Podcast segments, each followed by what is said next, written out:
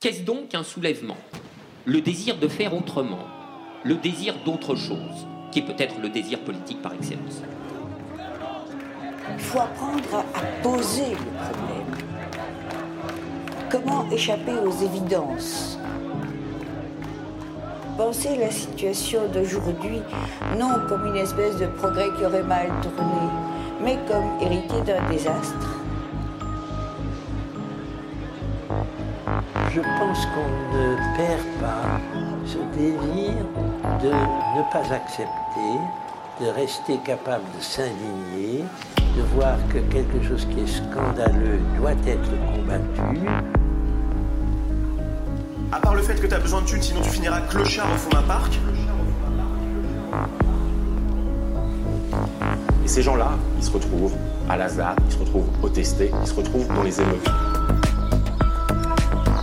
All, the mechanistic construction of capitalist patriarchy is what divided us and what desacralized the world.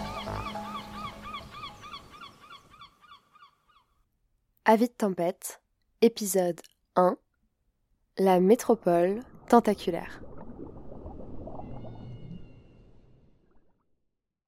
Coucou On s'est dit qu'on allait lancer une série d'épisodes sur la métropole, le processus de métropolisation, ses conséquences et les luttes qui s'y jouent.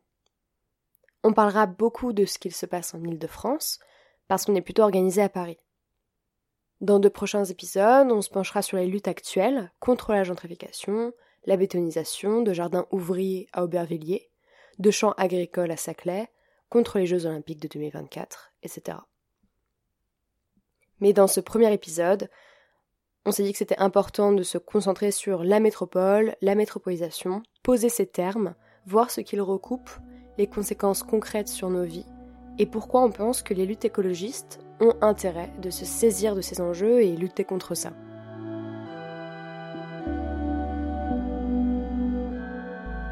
Je crois au grand projet. Il n'y a pas un pays qui puisse construire son avenir sans grand projet. Il n'y a pas d'avenir pour la France sans grand projet. Et j'en tire d'ailleurs la conclusion que le Grand Paris, pour moi, son futur, il s'appelle le Grand Marseille, il s'appelle le Grand Lyon, il s'appelle le Grand Lille. Dans mon esprit, le Grand Paris n'a pas vocation à être simplement l'avenir de la capitale. C'est un modèle, c'est une ambition. On va commencer par la figure de la ville, comme espace éminemment politique. Quelle vie l'humain peut avoir dans les grandes villes, dans les grandes structures urbaines, constituées essentiellement par l'intensification des activités capitalistiques, donc la vie dans les grandes villes qui ont une économie de marché. Il faut voir la grande ville constituée pour l'activité capitalistique comme une mécanique de précision, une horloge dans laquelle l'humain a des choix extrêmement limités. L'esprit est en permanence sollicité par ce mécanisme. Il y a un effet des grandes villes sur la vie de l'esprit, par une intensification de la vie nerveuse. On reçoit dans une grande ville énormément de stimuli, plus de bruits variés, d'odeurs différenciées, que ce soit la pollution, les restaurants, le métro, des stimuli visuels, par des successions rapides d'images changeantes qui ont un impact sur l'individu. Par exemple, les vingtaines de publicités qui défilent par rame de métro. Il y a également une multiplication des rencontres, réglées, codées, qui ne débouchent jamais sur une relation. On se croise simplement, mais en fait on interagit constamment en ville. On se pousse, on se bouscule, on se regarde. Tout ça défilant très rapidement.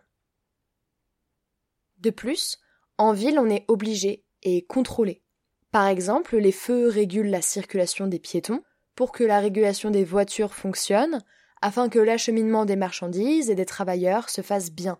Pour supporter cette intensification de la vie nerveuse, on développe une impersonnalité des échanges. Concrètement, en ville, comment on regarde une personne qui souffre? On sort son smartphone, on détourne le regard devant les campements éphémères des sans-papiers, des personnes sans abri qui meurent de froid dans les rues. Les sans-papiers, les sans-abri, économiquement, ils ne valent rien. Je ne peux pas mettre en péril ma propre situation économique pour leur donner suffisamment de richesse pour qu'ils survivent. Je reste cloisonné dans le raisonnement économique. Je suis un agent économique qui a besoin de faire le même trajet tous les jours pour aller au travail, et ça c'est ma vie. Dans les grandes villes, l'organisation du temps et de la conscience fait que l'on abandonne les gens. Et ça, c'est extrêmement violent comme quotidien. Le citadin est blasé, fatigué, triste. On porte une forme de masque, de froideur, pour ne pas engager nos sentiments, témoigner de relations personnelles. Moi, j'habite à Paris, et chez les Parisiens, nos masques prennent souvent la forme d'expression d'une sorte d'hostilité réciproque. L'habitant de la grande ville développe un habitus, celui d'exprimer corporellement une forme de dégoût. Vivant dans cet univers très contraignant, avec une intensification de la vie nerveuse, des rapports impersonnels, une violence dans les rapports et cette absence à soi, on ressent quelque chose comme une tristesse qui se traduit par un blindage social, un masque supplémentaire, un air froid et fermé qui traduit de quelque chose comme de l'aversion qu'on aurait les uns envers les autres. Finalement, l'individu sature. L'urbain est constamment fatigué et a un besoin urgent de mettre son esprit en pause. Avec ses écouteurs le temps d'une musique, une fois rentré le temps d'un épisode Netflix.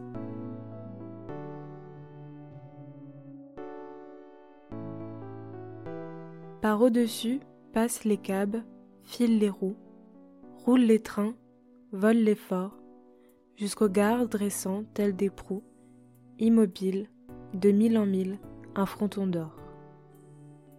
Les rails ramifiés rampent sous terre, en des tunnels et des cratères, pour reparaître en réseau clair d'éclairs dans le vacarme et la poussière. C'est la ville tentaculaire. La rue, et ses remous comme des câbles, noués autour des monuments, fuit et revient en longs enlacements. Et ces foules inextricables, les mains folles, les pas fiévreux, la haine aux yeux, happent des dents le temps qui les devance. À l'aube, au soir, la nuit.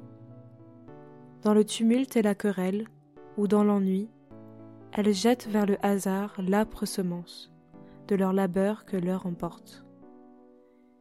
Et les comptoirs mornes et noirs, et les bureaux louches et faux, et les banques battent des portes au coup de vent de leur démence. La ville, Émile Verhaeren. Cette atteinte sur la vie de l'esprit des individus atteint son paroxysme dans la métropole. C'est assez révélateur que la SF, science-fiction, déborde de dystopie sur la ville. Je pense notamment au film Métropolis ou au roman Nous autres de Zamiatine, où les individus vivent contrôlés, surveillés dans une grande ville sous un état totalitaire. La métropole, c'est le stade néolibéral, capitaliste et mondialisé de l'urbain.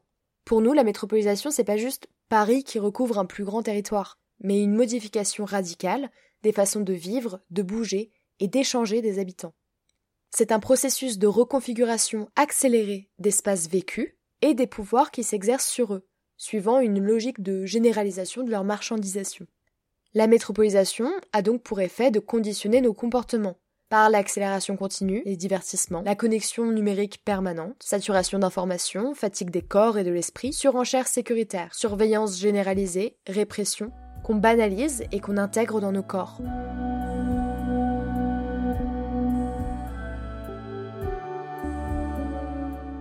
Soudain, la rumeur sourde et régulière de la circulation urbaine a été brisée par un bramble-bas confus de pas, de voix, de cris, de bruits de métal et de verre. Le flot des voitures s'est arrêté, des attroupements se forment, la masse en mouvement grandit, des morceaux de toile, de papier, de bois parlent d'eux et de leur ville. En face, les éternelles têtes casquées, l'ordre au bout de la matraque, le pas cadencé, et bientôt la charge, la violence, le refus. Parfois le gaz, parfois le sang, parfois le claquement sourd d'une arme à feu. Toujours, sous ses formes diverses, le choc. Entre ceux qui parlent d'eux et ceux qui parlent de ceux qui donnent les ordres. Entre ceux qui veulent changer de vie et ceux qui veulent rétablir cette rumeur sourde d'une circulation régulière au rythme quotidien des choses qui se passent sans passer. Lutte urbaine, Manuel Castells.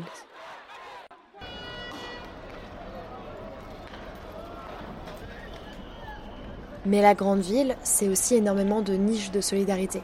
C'est le débordement, les gilets jaunes sur les pavés des champs, les milliers de manifestants contre les violences policières, les bras zéro des piquets de grève contre la réforme des retraites, les jeunes des marches pour le climat au départ de la Sorbonne, les occupations de fac, les squats, les courses-poursuites des manifs sauvages, les tags, les collages.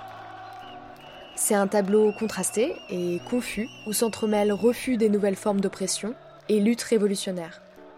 Un tableau auquel j'aimerais ajouter les campements autogérés, de jardins partagés et de terres agricoles.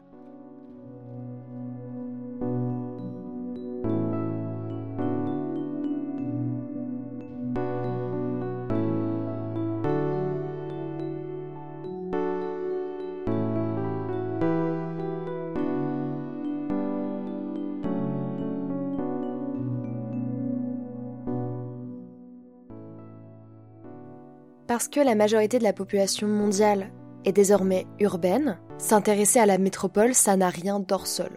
Il y a un réel enjeu à ce que les milieux écologistes se saisissent de ces questions de métropolisation dans une perspective d'émancipation sociale et de renversement des structures capitalistes? La métropole charrie tout un tas de représentations, entendues comme manière de voir le monde, des représentations de domination sur l'espace.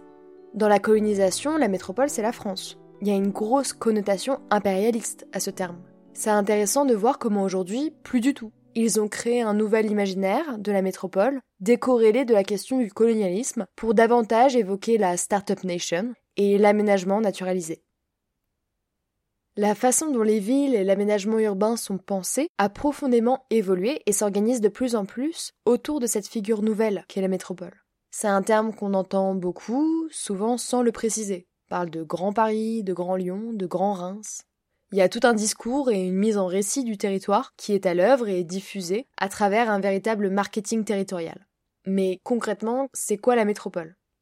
Toujours depuis euh, l'île de France, il y a une volonté ancienne d'agrandir la capitale. La volonté d'expansion spatiale de Paris, elle n'est pas du tout nouvelle. Au XIXe siècle, Napoléon III souhaite déjà que la capitale s'étende de Saint-Germain-en-Laye aux environs de Chelles.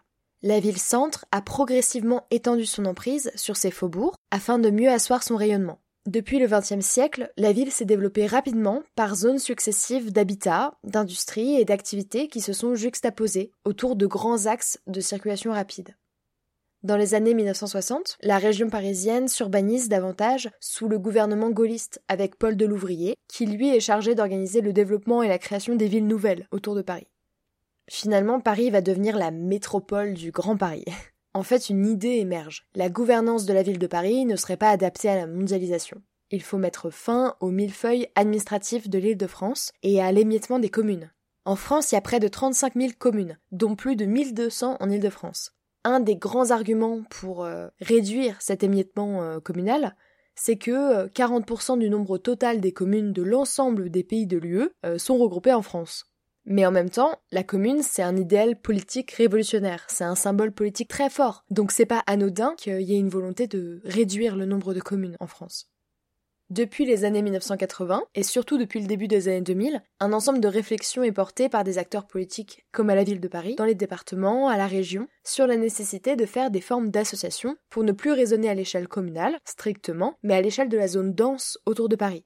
Récemment, il y a quand même des aménageurs qui voulaient que la métropole intègre tous les stuaires de la Seine et aille jusqu'au Havre.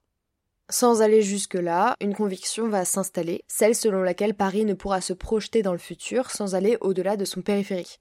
Ces discussions vont donner lieu à des évolutions juridiques, institutionnelles, et le projet Grand Paris est lancé avec la loi du Grand Paris du 3 juin 2010, les métropoles françaises vont être créées suite à l'approbation d'une loi, la loi MAPTAM, modernisation de l'action publique territoriale et d'affirmation des métropoles, de 2014. Aujourd'hui, en France, il y a 21 métropoles. C'est en fait un nouveau type d'intercommunalité. Finalement, la métropole du Grand Paris, elle est créée en 2016 et il s'agit d'une nouvelle interco qui réunit les arrondissements parisiens, les communes des trois départements de Petite Couronne et sept communes de Grande Couronne, soit près de 7,5 millions d'habitants. Tout ça pour dire qu'il y a une volonté dans l'aménagement urbain de rendre ça très techniciste, comme une science dure de l'ordre de la logistique urbaine, alors que les projets comme la création de la métropole, ce sont des projets politiques d'abord, qui ont ensuite été réglementés et inscrits dans des lois. La métropole, c'est donc une réalité administrative qui vient coller à une volonté politique ancienne d'agrandissement des villes.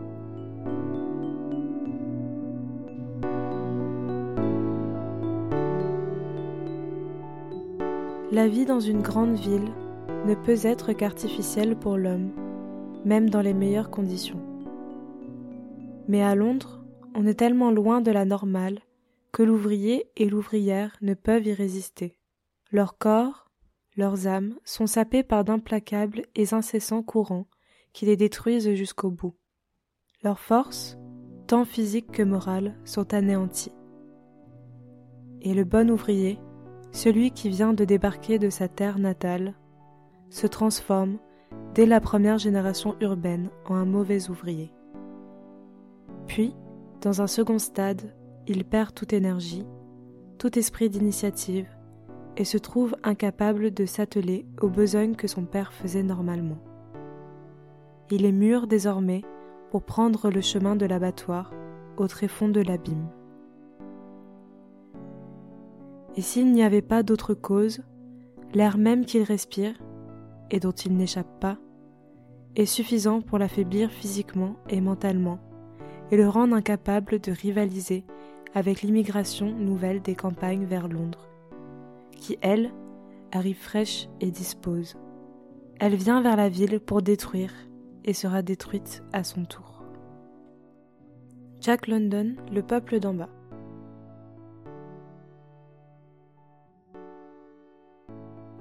Afin de croître et de grossir, la grande ville doit favoriser l'accélération des mouvements et des flux qu'elle polarise. Là, on va donc parler de l'immense projet de métro qui est prévu par la loi Grand Paris, le Grand Paris Express. Avec la loi Grand Paris de 2010, qui prévoit la création de la Société du Grand Paris, la SGP, l'expansion de la ville est censée s'appuyer sur un nouveau réseau de transport public de 200 km. La loi Grand Paris a fixé comme objectif la construction de 70 000 logements par an. Dans la vision des porteurs du projet Grand Paris, il s'agit donc de créer un bassin d'emploi unifié, fait d'actifs qualifiés, d'actionnaires, d'investisseurs venant de l'étranger, où chacun peut se déplacer de façon agréable et rapide d'un bout à l'autre de la métropole. Les grandes infrastructures de transport, comme les métros, paraissent alors indispensables à la circulation des élites hyperactives et hypermobiles. Le modèle, c'est celui d'un espace hyper connecté, une mobilité illimitée dans un large territoire, avec une station de métro à distance de marche à pied, où que tu sois dans la métropole. Cette représentation, elle mène à ignorer les réalités du transport existant, les longues heures perdues dans les rames de métro ou sur les quais du RERB, ce sont des fonds, 35 milliards d'euros, plus grand projet d'Europe, qui iront au Grand Paris Express et pas au réseau existant. Et c'est surtout un métro qui permet une expansion urbaine, comme on le verra pour Saclay ou Agonès, sur des terres agricoles. Pourquoi ce métro? Finalement, il s'agit de relier des pôles de compétitivité slash cluster du Grand Paris entre eux et aux aéroports franciliens. L'idée, dans la lignée des théories des avantages comparatifs, c'est de développer un système de clusters. Donc les clusters, faut l'entendre comme pôles urbains spécialisés, dans lesquels seraient concentrés les investissements, l'activité économique francilienne, ce qui leur permettrait d'atteindre une taille critique pour être visibles et attractifs à l'échelle internationale. Pourquoi cette visibilité? Notamment pour apparaître dans les classements mondiaux et ainsi attirer des investisseurs. Dans cette logique de spécialisation des territoires du Grand Paris, le plateau de Saclay doit faire rayonner l'innovation scientifique et technologique et être directement relié au pôle aéroportuaire de Orly-Ringis. L'ouest parisien a son pôle financier avec la défense, la plaine commune est considérée comme le pôle de la création audiovisuelle, Roissy-Charles de Gaulle participe aux échanges internationaux, le Bourget agrège de nombreux acteurs de l'aéronautique, Villejuif se spécialise dans la santé et les biotechnologies, et Marne-la-Vallée se façonne une vitrine de ville durable.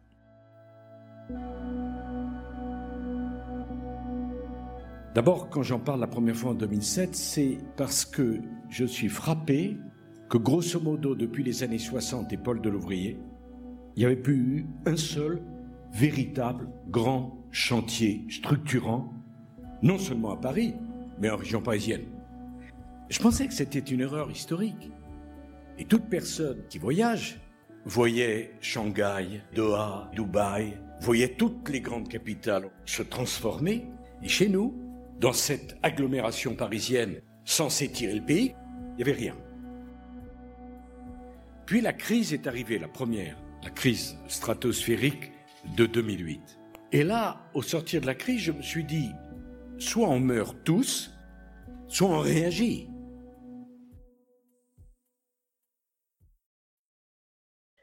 Bon, pourquoi les métropoles? Pourquoi ils font ça?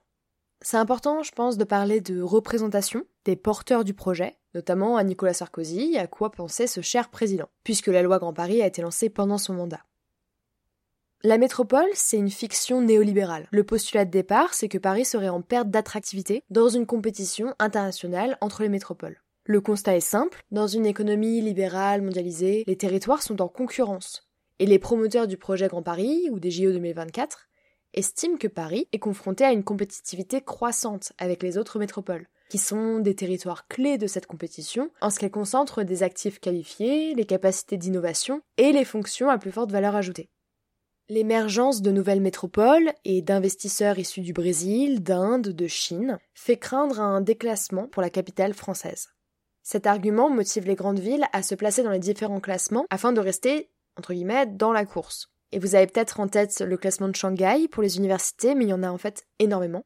La comparaison est systématique avec les autres métropoles, Paris, parce que c'était une petite capitale de 105 km, alors que Berlin faisait 892 et Londres 1572, Paris, à cause de ça, aurait un poids amoindri dans la compétition. On nage en plein délire euh, mégalo-patriarcal. Pour les néolibéraux, entrer dans la compétition est nécessaire et l'interventionnisme étatique, notamment en matière d'aménagement, est juste essentiel.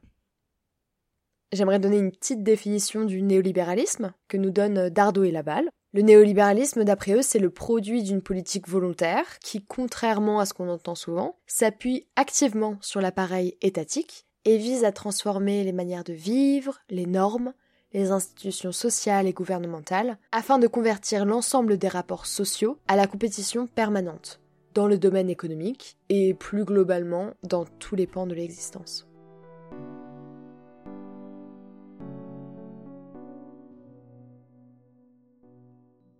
Gouverner les métropoles mondiales constitue une préoccupation croissante pour les États contemporains qui les regardent comme des locomotives économiques et y concentrent tous leurs moyens parce qu'ils en attendent la croissance, les emplois et les recettes fiscales dont ils ont besoin.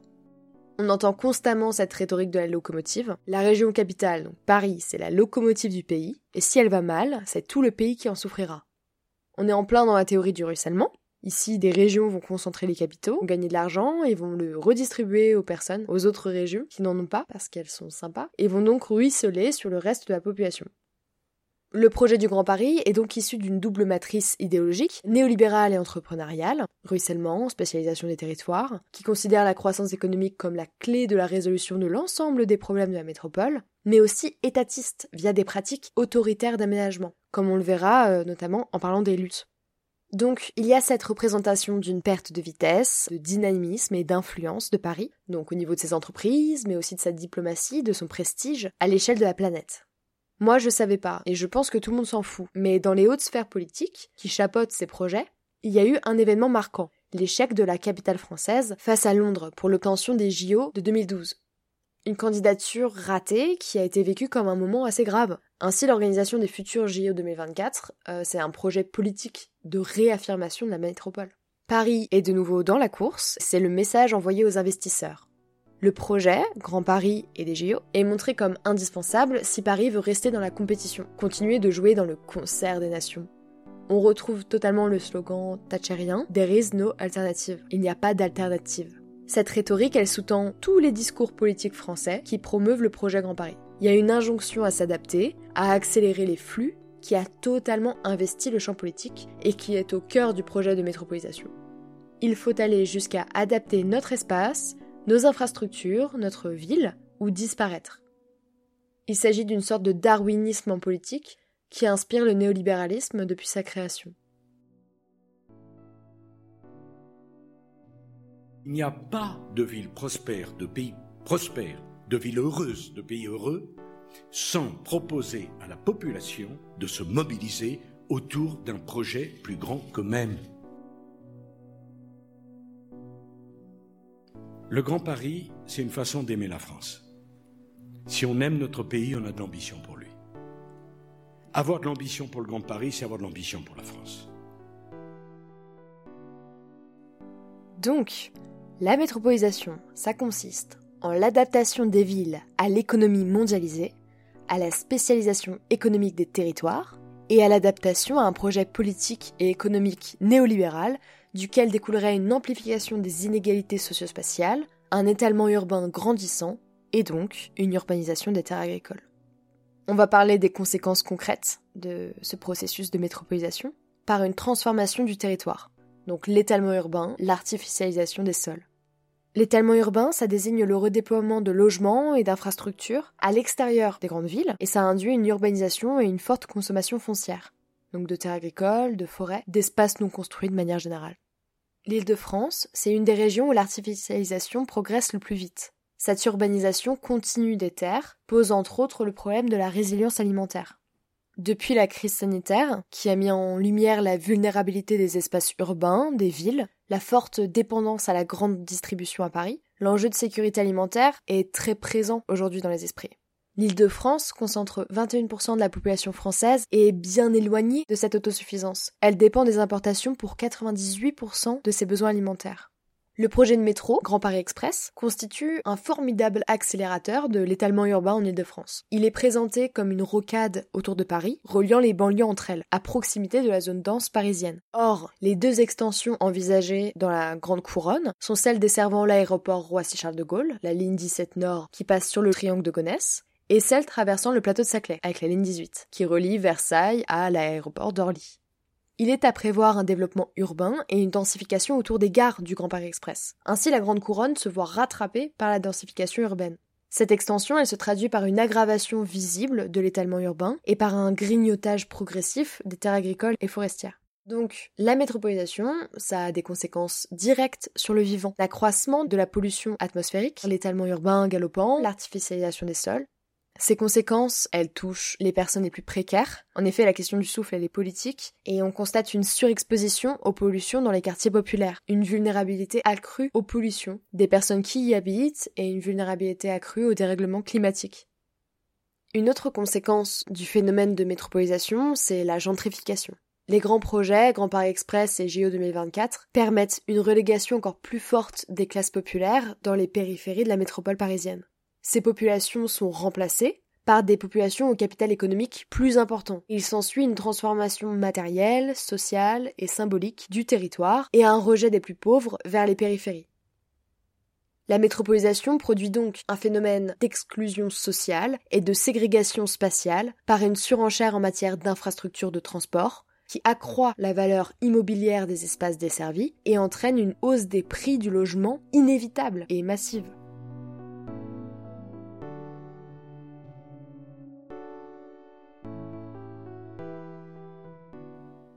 Pourquoi lutter contre la métropole et la métropolisation C'est lutter contre le capitalisme. En d'autres termes, en quoi nos luttes écologistes sont anticapitalistes dans un contexte métropolitain? Des travaux récents dans le domaine de la géographie économique montrent très bien le lien entre l'urbanisation et le réinvestissement des surplus du capital. On va s'intéresser à la question de la spéculation foncière et immobilière, qui est la finalité non avouée de ces grands projets d'aménagement. Dans un contexte international de développement exponentiel du secteur financier spéculatif, qui cherche un exutoire lucratif à ses liquidités, l'immobilier c'est un placement sûr et rentable. La création d'habitats denses et uniformes près des nouvelles gares du Grand Paris Express, c'est un projet immobilier lucratif pour les investisseurs privés qui ont pour intérêt d'assurer la rentabilité de leurs investissements en construisant euh, des bureaux ou des logements denses.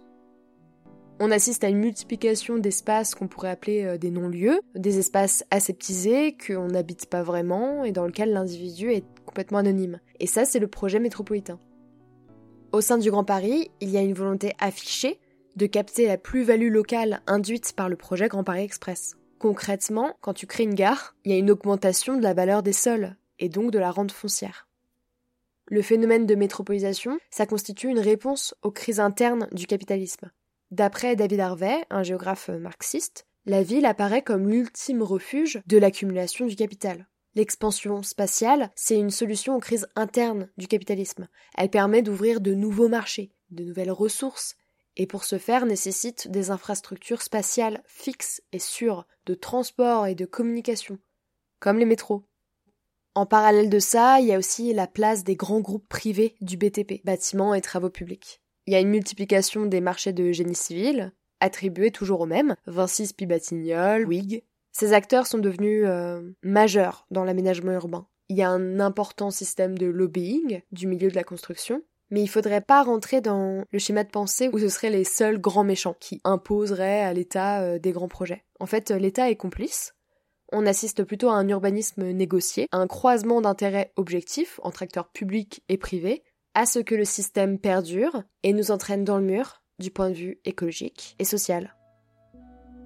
Les projets Grand Paris Express et GE 2024 sont très éclairants de ce processus de réinvestissement du capital qui transforme le droit à la ville et réactive une certaine forme de lutte des classes, ou du moins réactive une forme de lutte écologiste.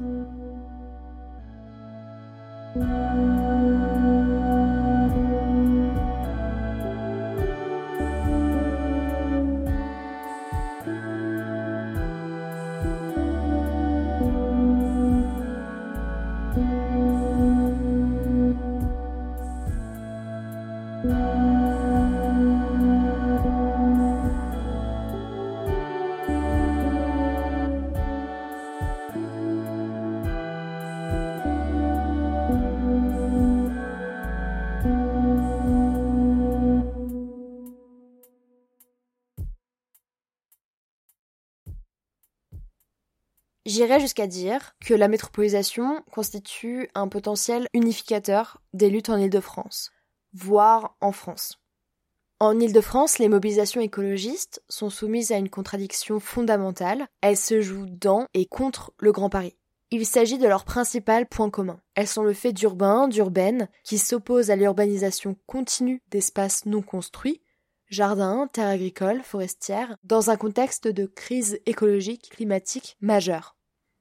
Ces luttes, elles prennent place sur les zones affectées par la grande restructuration urbaine induite par les projets économiques et politiques Grand Paris, des JO 2024. Les militantes, elles luttent contre la perception de ces espaces comme des potentiels à aménager et veulent les faire exister en tant que ce qu'ils sont déjà, un poumon vert, une réserve de biodiversité, des terres agricoles, un espace de balade, de rencontre parce qu'il y a une accentuation de la métropolisation dans le cadre de grands projets, de grands événements, notamment par un coup d'accélération des appels à projets et un démarrage des travaux, les luttes sont particulièrement actives en 2021 et rejoignables. Il y a un réel enjeu à lier ces luttes contre les grands projets qui rentrent dans le cadre du Grand Paris et des JO actuellement menée partout en Ile-de-France. Sur le plateau de Saclay avec la ligne 18 du Grand Paris Express, dans les jardins d'Aubervilliers avec un solarium lié aux piscines olympiques des JO 2024, à Carrefour Playel où un diffuseur autoroutier de l'A86 doit passer au-dessus d'un groupe scolaire de 700 élèves, sur le parc de l'air des vents à Duny où un village des médias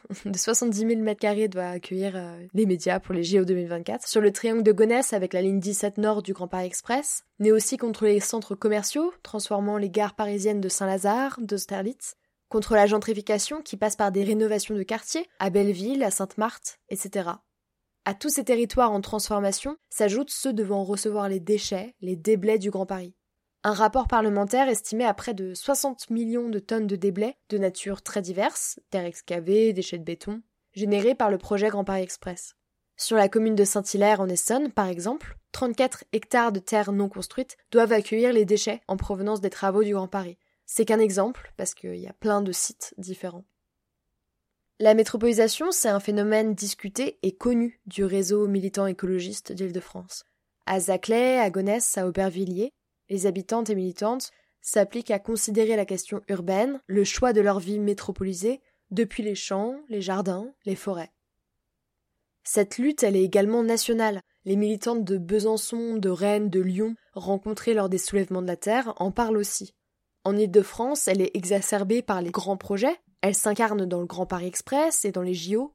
En réaction à ces projets, on pourrait attendre une sorte de fédération anti-métropole. En tout cas que cette dernière se mette en place progressivement. La métropolisation, c'est devenu un enjeu de la lutte. Il est possible de voir toutes ces occupations de terres agricoles, de jardins, toutes ces luttes écologistes et sociales en miroir du processus de métropolisation. La métropolisation, elle est identifiée par des auteurs comme Guillaume Faburel comme le facteur premier de l'écocide engagé. Elle a pour conséquence un désarmement politique de nos propres puissances, la création d'une distance démocratique en déjugeant les habitantes en tant que sujet politique. Dans la métropole, il n'y a pas de conflit. C'est un espace aseptisé, c'est le consensus naturalisé sur la ligne néolibérale. Nous, on estime qu'il y a un enjeu à ce que la ville redevienne un espace politique. À l'échelle régionale, les JO 2024 et les grands événements, et les politiques d'expansion métropolitaine comme le Grand Paris sont considérés comme faisant obstacle à ce droit à la ville. Un droit à une réelle appropriation par ses habitants de leur vie, en appelant à une nouvelle manière de faire les villes. L'espace doit redevenir une valeur d'usage et non d'échange, un espace vécu et non commercialisé. Il y a une volonté des habitants en lutte de décider collectivement de l'avenir de leur territoire et de son non-aménagement. Parce que ces habitants ne sont pas inclus dans la production des espaces, ces personnes, bah, elles réclament un droit à habiter et à s'approprier le territoire où elles vivent, et donc un droit à intervenir politiquement et activement dans la production de la cité et dans la façon dont elles l'habitent. Face au déni de démocratie, les militants vont se tourner vers des façons de lutter en dehors du champ légaliste. Donc euh, des occupations, des ZAD, zones à défendre, des campements, mais aussi du sabotage. Dans les prochains épisodes, on va particulièrement s'intéresser à ces luttes. On ira faire un tour euh, dans les champs de luzerne du plateau de Saclay, voir ce qu'il reste des jardins d'Aubervilliers, discuter avec les militants anti-JO 2024. Voilà, plein de belles choses. À bas la métropole, à bientôt.